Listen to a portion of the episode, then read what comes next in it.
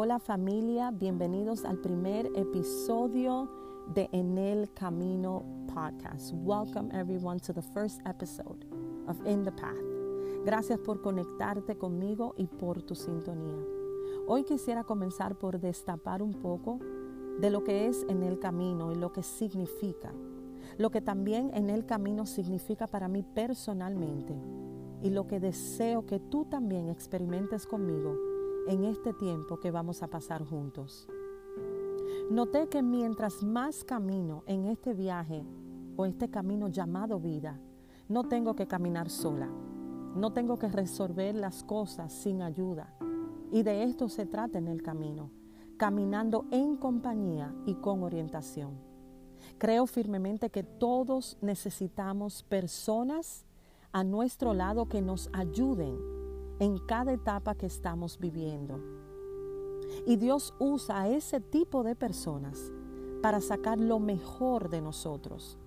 Esto no significa que todo aquel que viene a tu vida, escucha esto, tiene las mejores intenciones y debería de tener una opinión sobre lo que debes o no debes de hacer. Pero sí existen personas claves en nuestras vidas que brindan la mentoría y sabiduría para ayudarnos a comprender cómo seguir hacia adelante. Ahí es donde entra la parte de la orientación. La orientación es básicamente una guía para un propósito o un objetivo determinado.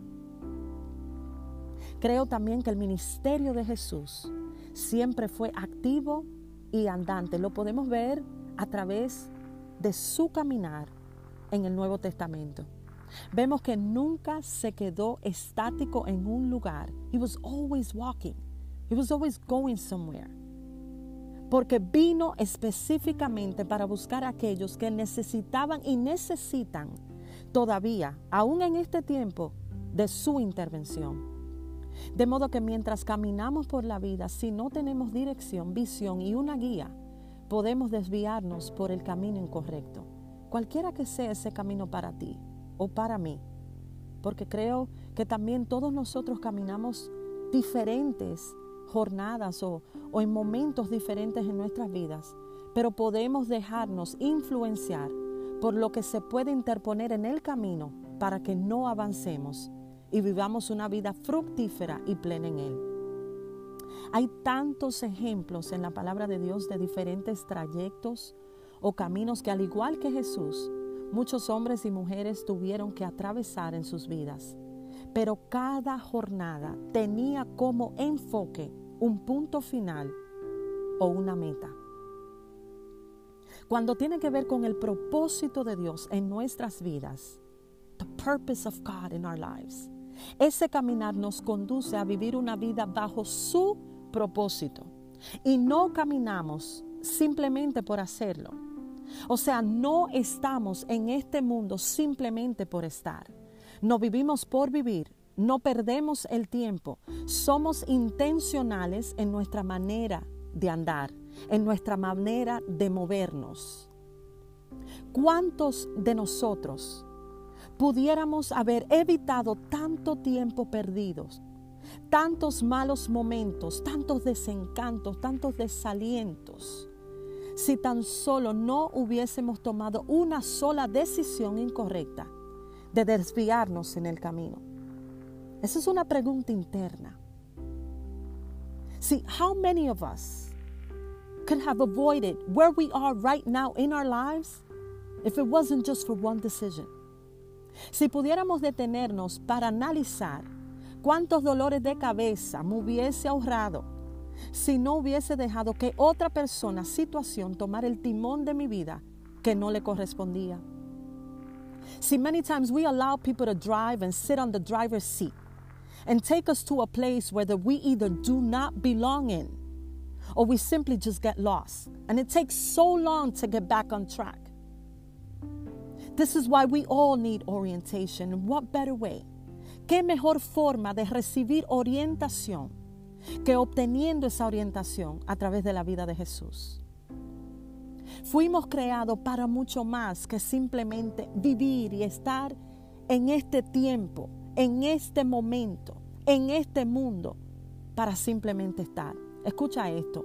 Cada vez que pienso en el camino, veo que mientras Jesús ejercía su llamado al ministerio, cada intervención en el camino tenía un propósito. Y ese propósito llevaba a otros a la reconciliación. Reparar lo que se había dañado o distorsionado. El vínculo entre el ser humano y su creador. Pero hoy me gustaría resaltar un poco la necesidad que tuvo Jesús de pasar por Samaria. Una elección de él, específicamente de pasar por Samaria, mientras iba de viaje hacia Galilea. Este relato está en Juan capítulo 4. Él llega a Siquem o a Sicar y era de importancia pasar por Samaria. Y esta necesidad no fue un desvío de su viaje principal, simplemente fue una parada en el camino.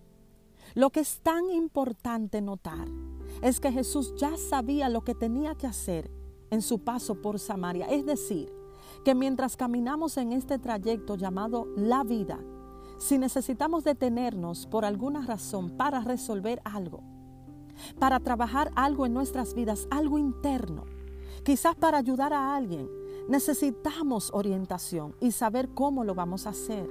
Jesús fue específicamente para reconciliar un pueblo, una comunidad con Dios y usó un modo muy inusual en ese entonces, a través de una mujer.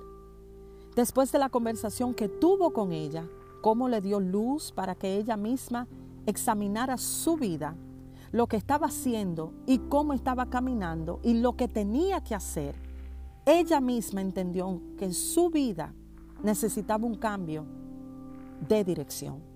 Y para esto Jesús intervino.